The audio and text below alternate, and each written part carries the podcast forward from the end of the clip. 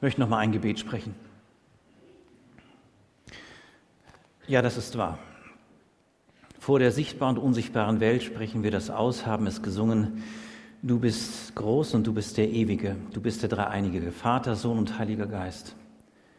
Und wir beten dich an. Und wir sagen dir Dank, dass du in unser Leben getreten bist. Dass du uns das Geschenk des Glaubens anbietest, immer wieder neu, aber auch geschenkt hast. Danke, dass du es bist, der verlässlich ist. Dass du es bist, der eben nicht die Strafe liebt, sondern die Annahme, die Versöhnung, die Barmherzigkeit, die Vergebung, die Gemeinschaft, das Fest. Du bist so ein wunderbarer Herr, Herr Jesus Christus, und du lädst uns ein, in deine Arme zu kommen, mit dir zusammen zum Vater zu gehen und in seine Arme zu gehen. Du lädst uns ein, dass wir es zulassen, dass da, wo Wunden sind in unserem Herzen, in unserem Denken, in unserem Tun, dass diese Wunden Heilung bekommen. Du lädst uns ein, dass wir eingeladen sind, auch Wege, die nicht gut sind, die uns in die Dunkelheit führen, zu verlassen, wirklich Umkehr zu erleben und sie auch zu tun. Danke, Herr Jesus Christus, dass du dafür alles getan hast. Und jetzt erbitten wir, Heiliger Geist, deine Führung weiter, so wie wir es bisher erlebt haben. Schließe dein Wort auf. Sprich du selber, Jesus Christus, du gekreuzigt und Auferstandene zu uns. Amen. Nun, wir können es jeden Sonntag wahrnehmen, und zwar nicht nur in dieser Kirche, in dieser Gemeinde hier vor Ort, sondern auch überall da, wo sich Christinnen und Christen treffen. Wir sind komplett unterschiedlich. Komplett unterschiedlich vom Äußeren, aber auch von dem Werdegang, bis du hierher gefunden hast. Die einen durften es erleben, dass sie in Familien groß werden durften, die schon gläubig waren, äh, aber auch selbst da bemerkt man die Unterschiedlichkeit. Ein Hoch auf die ausgesöhnte Verschiedenheit. Heute Morgen. Ein Hoch auf die ausgesöhnte Verschiedenheit. Warum sage ich das so am Anfang der Predigt? Weil ich glaube, dass wir uns immer wieder äh, auf diesen Weg, diese Unterschiedlichkeit Gott zu geben und zu bringen und darüber in den Lobpreis geführt zu werden, dass das manchmal auf der Strecke bleibt. Man hat es doch lieber, dass der andere, die andere einem doch viel ähnlicher ist. Und wenn man dürfte, wie auf einer Wiese, wo man Blumen pflückt, tatsächlich die zu nehmen, die einem in besonderer Weise entgegenleuchten. Das ist in der Gemeinde Jesu nicht so. Jesus Christus, der Sohn Gottes, ist in die Welt gekommen, Verlorene zu suchen, Sünder zu suchen, Menschen zu suchen, die unterschiedlichst bis dahin gelaufen sind, geprägt worden sind, ob aus sich selbst heraus oder von außen oder aus der unsichtbaren Welt heraus, um sie in das Reich Gottes zu führen. Und dieses Reich ist ein großzügiges Reich. Einmal hineinsehen heute lohnt sich in den Predigtext. Ähm, ich will ihn jetzt lesen aus Apostelgeschichte 16, die Verse 16 bis 35. Da wird etwas berichtet von dieser Großzügigkeit Gottes, wie er seine Gemeinde baut. Paulus und Silas im Gefängnis, Apostelgeschichte 16, die Verse 16 bis 35. Eines Tages, als wir gerade auf dem Weg zur Gebetsversammlung waren, begegneten wir einer Sklavin, die von einem Geist besessen war. Sie betrieb Wahrsagerei und brachte ihren Herren damit viel Geld ein. Sie lief nun hinter uns her und schrie, diese Männer sind Diener des höchsten Gottes und sind gekommen, um euch zu sagen, wie ihr gerettet werden könnt. Das wiederholte sich Tag für Tag. Paulus war schließlich so aufgebracht, dass er sich umdrehte und zu dem Dämon in ihr sagte, ich befehle dir im Namen von Jesus Christus, aus ihr auszufahren. Und augenblicklich verließ er sie. Als ihre Besitzer ihre Hoffnung auf sichere Einkünfte zerschlagen sahen, packten sie Paulus und Silas und schleppten sie auf den Marktplatz vor die oberste Stadtbehörde. Sie brachten sie vor die obersten Beamten der Stadt. Wegen dieser Juden ist die ganze Stadt in Aufruhr, riefen sie. Sie reden den Leuten Dinge ein, die im Widerspruch zu den, zu den römischen Bräuchen stehen. Schnell hatte sich eine große Volksmenge gegen Paulus und Silas zusammengetan und die Beamten erteilten Befehl, ihnen die Kleider zu, ihnen die Kleider zu zerreißen und sie mit Knüppeln zu schlagen. Sie wurden geschlagen und anschließend ins Gefängnis geworfen. Der Gefängnisvorsteher erhielt Anweisung, streng darauf zu achten, dass sie nicht entfliehen konnten. Aus diesem Grund ließ er sie in die sicherste Zelle bringen und ihre Füße in den Block schließen. Gegen Mitternacht beteten Paulus und Silas und lobten Gott mit Liedern. Die übrigen Gefangenen hörten ihnen zu. Plötzlich gab es ein heftiges Erdbeben und das Gefängnis wurde bis in die Grundmauern erschüttert. Alle Tore sprangen auf und die Ketten sämtlicher Häftlinge fielen ab. Der Gefängnisvorsteher wachte auf und sah die Zellen weit offen stehen. Er nahm an, die Gefangenen seien geflohen, deshalb zog er sein Schwert und wollte sich umbringen. Doch Paulus rief ihm zu, tu dir nichts an, wir sind alle hier. Da verlangte der Gefängnisvorsteher Licht, lief in das Innere des Gefängnisses und fiel zitternd vor Angst vor Paulus und Silas auf die Knie. Dann führte er sie hinaus und fragte, ihr Herren, was muss ich tun, um gerettet zu werden? Sie erwiderten, Glaube an Jesus den Herrn, dann wirst du gerettet, zusammen mit allen in deinem Haus. Dann verkündeten sie ihm und allen, die in seinem Haus lebten, das Wort des Herrn. Noch in derselben Stunde wusch der Gefängnisvorsteher ihnen die Wunden aus, und er und alle Mitglieder seines Hauses wurden getauft.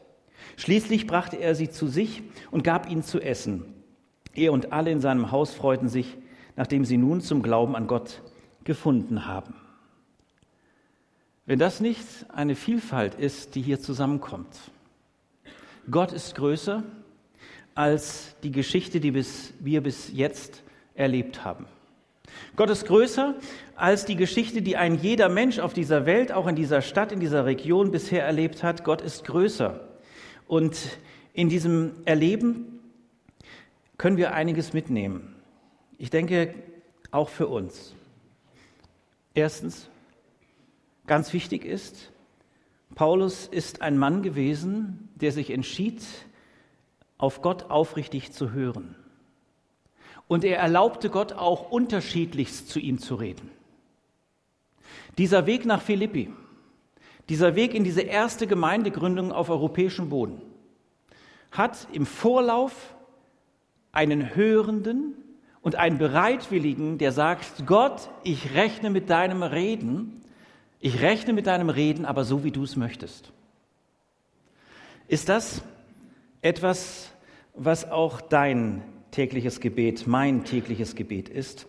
Meine Bereitschaft. Aufrichtiges Hören auf das unterschiedliche Reden Gottes, zum Beispiel durch eine Vision, wie Paulus das erlebt hat. Aber vielleicht durch Bibellesen, vielleicht durch einen Anruf, vielleicht durch eine Begegnung in der Stadt, in der Fußgängerzone, im Auto, wie auch immer, wo du plötzlich merkst, hier ist ein Impuls plötzlich in dein Herz angekommen, was sich unterscheidet von anderen Impulsen. Das kann man erleben und ich glaube, viele von euch haben es erlebt, sonst würden wir hier nicht als glaubende Schar auch unterwegs sein. Nun, Paulus war kein Weg zu weit und er machte sich tatsächlich dann mit anderen zusammen, unter anderem Silas, auf den Weg und sie brauchten auch ein Boot, um dahin zu kommen, ohne Frage. Sie gehen los und vertrauen. Schlicht, einfach. Nicht unbedingt wissen, was schon alles passieren wird. Gemeinde, die lebendig unterwegs ist. Du, der, wenn du lebendig unterwegs bist, die Einladung gilt für heute, eröffnet, dass ich nicht alles schon beantwortet bekomme, sondern erst, wenn ich mich auf dem Weg befinde. So ist es bei jeder Familiengründung. Plötzlich ist die Ankündigung da. Ein Kind wird uns geboren. Sowas. Bei Anja und mir war das tatsächlich aus dem Nichts. Wir hatten alles gut geplant, wollten studieren, parallel in Hamburg und waren auch vernünftig in dem, was wir tun. Und da geschah es. Florentin kam in Ankündigung. Wie darf Gott uns auf einen Weg führen, wenn Familie sich gründet? Da ist es doch auch so, dass du weißt, wir freuen uns riesig auf das Kind, aber du weißt nicht, was du damit auch anvertraut bekommst und welcher Weg sich damit eröffnet. Ist euch das schon mal wachgerufen worden? Man freut sich, es eröffnet sich ein neuer Weg, aber darin eröffnet sich auch ein ganz neues Erleben im Miteinander und es kann total unterschiedlich, es ist total unterschiedlich. Dieser Paulus macht sich auf den Weg in einem starken Vertrauen auf Gott, in dem Wissen, ich habe mich nicht verhört, es ist ein Impuls Gottes gewesen und so lässt er sich führen. Sich führen lassen und dort, wo man ankommt, erzählen von dem, was einen im Leben Veränderung eröffnet hat. Das ist gar nicht so einfach. Das ist gar nicht so einfach. Ich habe das gestern erlebt. Ich bin mit einem Nachbarn ins Gespräch gekommen, den ich bis dahin eigentlich nur vom Grüßen kannte. Und ich sagte so über die Straße rüber, geht es Ihnen gut? Und dann gab er mir keine Antwort, sondern kam zu mir rüber und erzählte mir, ich sollte eigentlich seit Dezember tot sein. Ich habe einen faustgroßen Tumor in der Leber. Und ich stehe da an meiner Hecke und denke mir, meine Kiste, was machst du jetzt? Gott führe mich jetzt. Und er hat mir seine Geschichte erzählt und er hat mir davon berichtet, dass er alle Möglichkeiten, die möglich waren, genutzt hat. Und er hat sich in Essen sagen lassen müssen, auch von dem Professor, der sehr, sehr kompetent ist, es ist jetzt nur eine Frage von Wochen. Und er steht vor mir, dieser Mann. Und ich weiß, demnächst wird er die Augen schließen hier auf dieser Erde. Und dann habe ich ihn gefragt, ich sage, ich weiß nicht, wie es Ihnen geht, aber ich glaube an das ewige Leben. Ich glaube an das ewige Leben. Und er guckte mich an und erzählte davon, dass er in letzter Zeit öfters mal darüber nachdachte. Und dann habe ich ihn eingeladen, dass wir ein Gespräch führen. Nicht jetzt hier draußen, sondern zusammen. Wisst ihr, was ich meine? Nicht, ach, der tolle Olaf hat jetzt ein Gespräch geführt, vergiss es. Sondern die Möglichkeit, wach zu sein und mit den Führungen Gottes zu rechnen. Und ein Kommentar, ein Grüßen kann dazu führen, dass einer dir begegnet, und vielleicht sitzt heute Morgen einer hier oder eine, deren Uhr von Gottes Seite, was das Diesseits angeht, abläuft. Und daher sollten wir uns vergegenwärtigen und dürfen das auch Gott gegenüber preisen, dass wir um Rettung wissen. Aber wie schön, wie großartig ist es, wenn es uns in eine Bewegung führt, die dem, der diese Rettung noch nicht angenommen hat, auch wir das Zeugnis weitergeben, also sprich mit ihm ins Gespräch kommen, in eine Gemeinschaft gehen mit ihm und mit ihm unterwegs sind. So sind die Jungs unterwegs und sie vergessen nicht das Beten.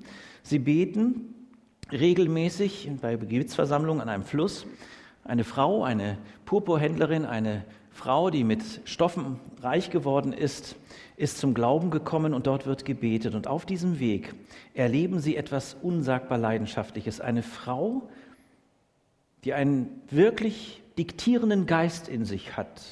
Das ist schrecklich. Etwas in sich zu tragen, was mir diktiert, was ich tun muss. Versklavt gebeugt und doch in dem Fall bekennend. Hier sind Leute des allerhöchsten Gottes, des höchsten Gottes. Sie sind gekommen, euch zu sagen, wie ihr gerettet werden sollt. Das muss man sich einfach mal ein bisschen näher ranholen. Diese Frau ist in dieser Stadt bekannt. Und ich habe es ja gelesen und eröffnet denen, die mit ihr Geschäfte machen. Sie ist also eine Sklavin. Sie ist also nicht wirklich Mensch, sondern sie ist ein Ding in der damaligen Zeit. Und sie eröffnet ihnen Gewinn und erzählt etwas, und das haben sie ja in anderen Bereichen und Bezügen erlebt, dass sie darin auch die Wahrheit gesagt hat. Sie sagt, hier kommen Männer des allerhöchsten Gottes und sie erzählen, nein, sie wissen um die Rettung. Wäre das nicht eine Einladung gewesen für so wohlhabende Leute, wach zu werden? Aus der Erfahrung mit dieser Frau, es passiert nicht. Warum passiert es nicht? Und warum sagt Paulus, nachdem er es mehrfach erlebt hat mit ihr, dass sie das immer wieder sagt, Tag für Tag, warum sagt sie zu dem Dämon, zu dem Dämon, der in ihr ist, fahre aus, sei befreit, Frau, im Namen Jesu Christi, nicht in meinem Namen, im Namen Jesu Christi, weil das Dunkle mit dem Hellen keine Gemeinschaft hat. Das Dunkle mit dem Hellen hat keine Gemeinschaft. Wenn du meinst, dass du ein Stück weit Dunkelheit leben kannst und daneben das Licht Jesu erleben willst, das wird nicht passieren. Jesus will hineinkommen in die Dunkelheit. Gar keine Frage. Und sie wird dann weichen müssen. Aber nicht in dem Kompromiss, in dem faulen Kompromiss, ein wenig davon und ein wenig davon. Hauptsache, Gott wird gelobt. Das passt nicht. Sondern die Frau, so wie du und ich, wie wir alle, wir brauchen Befreiung von dem, immer wieder neu, ich sage es auch für mich ganz persönlich, was mich in irgendeiner Weise binden will, was mich in irgendeiner Weise fixieren will auf etwas, was vergänglich ist, was etwas anderes anbetet. Und ich möchte dich bitten, dich zu fragen, was das bei dir ist. Es kann auch ein Mensch sein. Es kann eine Beziehung sein. Es kann eine Sucht sein. Was es auch immer ist. Jesus möchte dir heute Morgen sagen und mir in gleicher Weise, ich bin der, der dich davon befreien kann und möchte. Und das geschieht hier. Es geschieht Befreiung. Und das ist dann das Nächste. Sie erzählen von Jesus, sie berichten von Jesus, sie tun einen Befreiungsdienst im Namen des auferstandenen Herrn Jesus Christus und sie erleben, dass dieses Vertrauen Auswirkung hat. Halleluja, die Frau wird frei. Ist das nicht großartig? Die Frau wird wirklich frei. Einer meiner Freunde ist über Jahrzehnte Alkoholiker gewesen. Und ihr könnt euch gar nicht vorstellen, wie wir das immer wieder feiern, dass er trockener Alkoholiker werden durfte. Dass er für sich erlebt hat, dass Christus ihn wirklich davon frei gemacht hat. Er auch seinen Teil dazu gegeben hat, gar keine Frage, aber Christus hat ihn frei gemacht. Das ist großartig. Das ist genial. Das ist zu feiern. Das müssten wir vielmehr feiern, da wo Befreiung passiert. Aber es passiert auch noch etwas anderes. Es passiert, dass sich darin dann immer die Geister scheiden. Mein Freund wusste, dass er bestimmte Kumpels nicht mehr treffen darf erst einmal. Dass Wege auseinandergehen. Ihm hätte es nicht geholfen, wenn er wieder in die Kneipe gegangen ist, wäre, wo er immer war, sondern er wusste, er muss erstmal Abstand halten, er muss gesunden. Und diese Frau erlebt auch etwas von Abstand halten. Sie erlebt, dass die, die mit ihr Geld weitermachen wollen, sehen und spüren, und das werden sie erlebt haben, mit ihr kann man kein Geld mehr machen. Es gibt viele Filme, die das aufzeigen, wenn jemand durch ist, weil er in der Prostitution durch ist, nichts mehr wert ist. Die Kinder vom Bahnhof Zoo waren so ein Beispiel, aber sie gibt es in allen Städten. Menschen, die nichts mehr wert sind, weil sie nicht mehr das erbringen, wo andere sie aus, aus, wie heißt das, ausverkauft, nein, ausgenutzt haben. Danke. Es geht hier um eine tiefere Befreiung als vielleicht wir auf den ersten Blick, weil wir schon so oft gehört und gelesen haben, erleben. Hier passiert wirkliche Befreiung. Wir als Gemeinde Jesu sind Licht und Salz in dieser Stadt. Und wo sollen die Leute Licht und Salz finden? Hier bei uns vielleicht, wenn sie mitgebracht werden, aber wir sind eingeladen, uns auf den Weg zu machen. Auf den Weg zu machen in diese Stadt. Und denen zu sagen, die vielleicht auch sich selbst sagen, ich bin nichts mehr wert, ihnen zu sagen, du bist sehr wohl etwas wert in Gottes Augen. Und ich möchte dir auch deine Würde zusprechen im Namen Jesu. Vielleicht, dass ich es erstmal leise tue. Dass man vielleicht sich verabredet, zu zweit oder zu dritt, und sagt, wir machen einen Spaziergang durch Härten. Wir gehen durch Härten. Und da, wo wir sehen, dass jemand uns entgegenkommt oder wo sitzt, oder wir den Eindruck haben von Gottes Seite, hier wäre es gut, wenn wir für ihn beten. Warum sollte man es nicht tun? Warum sollten wir es nicht tun? Ich glaube, jeder von uns ist dazu fähig. Und dann zu erwarten, was Gott tut. Die Besitzer haben die Hoffnung für sie verloren und suchen Schuldige. Die Frau ist abgearbeitet und die Schuldigen sind schnell gefunden. Paulus und Silas, ich habe es euch vorgelesen. Und es ist auch schnell da, dass die Volksmenge um Menschen steht, wo Anklage im Raum ist. Hier wird falsche Anklage gesetzt, hier wird falsche Anklage getan. Nach römischen Ordnungen oder Bräuchen ist es vielleicht rechtens, dass sie gesagt haben, wir haben ein Recht auf diese Sklavin und auf ihre Gaben. Aber nach dem, was Gott geschenkt hat an Freiheit, haben sie sehr wohl überhaupt kein Recht. Und so wird Paulus und Silas einer anderen Sache entgegengebracht. Neben dem, dass Befreiungsdienste stattfinden, passiert es auch, dass man tatsächlich sich drunter stellt, dass man auch Verfolgung erlebt. In dem Fall ganz krass zusammengeschlagen wird mit Knüppeln. Mit Knüppeln geschlagen werden. Das ist furchtbar. Das passiert weltweit jetzt in diesem Moment, wo Leute aus Glaubensgründen in Gefängnissen sitzen oder auf der Flucht sind oder weil sie zu einer Volksgruppe gehören, werden sie misshandelt, weggesperrt oder sogar getötet.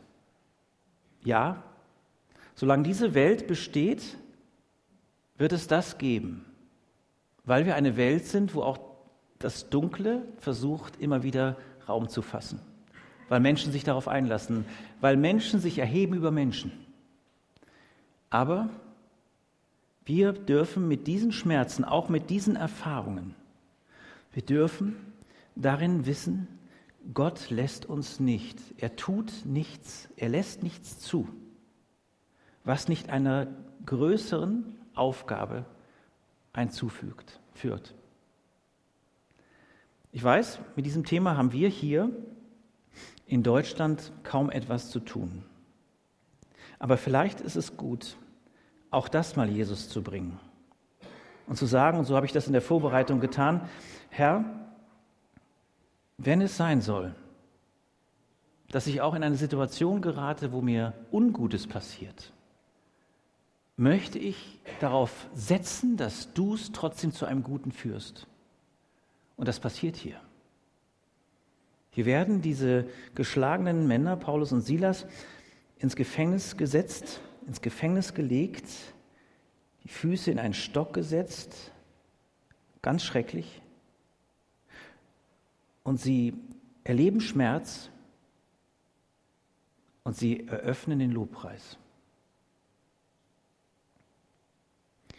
Ich weiß von einigen Menschen, die auch gegen ihre Schmerzen den Lobpreis zu Gott erhöhen, äh, zu Gott führen. Ich weiß von einigen Menschen, die sagen, gerade wenn der Schmerz kommt, dann singe ich das Lied. Dann erhebe ich meine Stimme und singe das Lied. Und wenn ich weiß, dass dieser Schmerz vielleicht nicht mehr geht, solange ich auf dieser Welt bin, dann lade ich dich ein und bin auch eingeladen das Lied erklingen zu lassen, selbst wenn der Schmerz bleibt, weil du weißt, der, der alle Schmerzen nimmt, wird kommen und alle Tränen abwischen und alles Leid. Und er ist der, den ich trotzdem als Sieger auch in meinem Leben preise. Ob es ein schweres Lied gewesen ist? Es war auf ein Lied auf alle Fälle mit Vollmacht. Es war ein Lied, so dass die anderen, die gefangen sind die um kein ewiges Leben wussten, ein Lied hören. Und ich bin davon überzeugt, einen Text hören, der ihnen sagt, Jesus Christus ist Gottes Sohn, Jesus Christus ist Herr, Jesus Christus ist König, Jesus Christus ist der, der einem die Schuld vergibt, der ewiges Leben eröffnet. Jesus Christus ist der, der zu loben ist, zu preisen ist, trotz der Schmerzen. Und sie singen laut und sie singen lauter. Und sie schauen sich dabei an oder schauen nach oben und sie erleben, dass dieses Gefängnis zu einem Gottesdienst wird. Gottesdienst wird Wort verkündigt, wird gesungen und es geschehen Zeichen und Wunder des Glaubens. Das ist auch mein Glaube für diesen Gottesdienst heute Morgen. Ich lade euch ein, dass ihr dem Raum gebt, dass eben der Ort nicht das Entscheidende ist, auch nicht die Umstände, selbst nicht der Schmerz, sondern der Glaube daran, dass Gott größer ist, dass Christus größer ist, dass er der Sieger bleibt in meinem Leben. Und so bewegt sich diese Stätte. Und so bewegt sich das Herz derer, die es hören. Und der Gefängnisvorsteher kommt und will sich das Leben nehmen, weil er einer anderen Gruppe, einem anderen Herr sein Gehorsam äh, gelobt hat. Diese Herren, die es auf dieser Welt zigfach gibt, die sagen, du befolgst das, was ich dir sage, und wenn du einen Fehler machst in der Weise, wie er meint, einen Fehler gemacht zu haben, dann kriegst du den Tod. Dann erhältst du den Tod. Und so will er sich selbst das Leben nehmen. Viele Menschen überlegen, sich das Leben zu nehmen, weil sie das, was sie entgegengebracht bekommen, als lebenstötend empfinden. Dieser Mann, der seine Existenz gefährdet sieht, dieser Hauptmann, der in großer Sorge ist, er will sich das Leben nehmen und erfährt, dass alle, alle Gefangenen nach wie vor in diesem geöffneten Gefängnis sind. Was ist hier passiert? habe ich mich gefragt. Was ist hier passiert, dass alle Gefangenen da geblieben sind, nicht nur Paulus und Silas? Ich bin davon überzeugt, dass Gott heilige Momente geschenkt hat. Kennt ihr heilige Momente? Heilige Momente sind Momente, wo im Grunde genommen alles verweilt und aus diesem Moment eigentlich nicht mehr treten will. Wo wir merken, Gott ist so dicht an meinem Herzen, so dicht an mir, er spricht so stark zu mir, er ist da in seiner Macht, in seiner Kraft und alles an Angst, alles an Fluchtgedanken weicht. Das sind heilige Momente. Ich muss nicht fliehen. Ich bin ganz fokussiert. Und so ist diese ganze Schar des ganzen Gefängnisses, alle Insassen sind da. Wir sind alle hier. Und nachdem der Gefängnisvorsteher das sieht, fällt er zu Boden. Er zittert und hat Angst und merkt, hier geschieht etwas, was menschlich nicht erklärbar ist. Und das ist das, was auch mit Glauben zu übersetzen ist. Glaube ist nicht erklärbar. Glaube hat etwas, was etwas auswirft, wo etwas erfahrbar wird, weil derjenige oder diejenige davon spricht. Aber Glaube ist etwas, was ich nicht einfach hinstellen kann und guck mal hier, dass die Gefängnistüren offen sind. Ja, das hat ihn Angst gemacht. Aber dass er zum, auf den Boden geht, auf die Knie geht, das ist etwas anderes. Hier passiert es, dass er an die Lebensfrage, die Lebensfrage geführt wird. Was ist allentscheidend? Was ist allentscheidend in meinem Leben? Von meiner Geburt bis zu meinem Sterben. Was ist allentscheidend, dass ich gerettet werde? Dieser kleine, so wichtige Vers, diese Frage des Gefängnisvorstehers sollte an uns, an dir nicht vorbeigehen. Es sollte deine und meine Frage sein und bleiben. Was muss ich tun? Und dann kommt diese unsagbar befreiende Antwort. Glaube. Setz dein Vertrauen, lass dir Glauben schenken, setz dein Vertrauen auf Jesus Christus, den Sohn Gottes.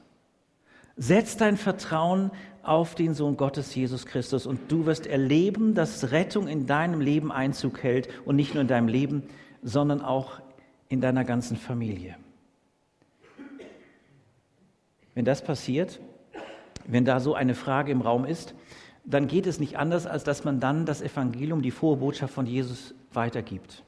Und so tut es Paulus und Silas, trotz Schmerzen. Trotz dessen, dass sie noch voller Blut sind. Trotz dessen, dass sie nur ein Fetzen an Kleidung überhaupt noch haben. Und sie erzählen ihm und seinem ganzen Haus, wie sie Veränderungen erlebt haben durch Jesus Christus sein Eingreifen. Durch diesen lebendigen, liebenden Gott, der in seiner Barmherzigkeit, in seiner Güte seinen Sohn ans Kreuz führte, damit wir sagen können, er ist für mich da auch gestorben.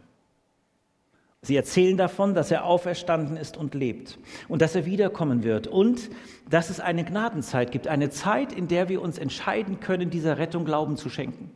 Dass es eine Zeit gibt, das alte Leben loszulassen, die alte Prägung, die du vielleicht bis gerade eben noch gelebt hast und zu sagen, Herr Jesus Christus, in deinem Namen stehe ich auf und möchte ein anderes Leben durch deine Führung erfahren und erleben.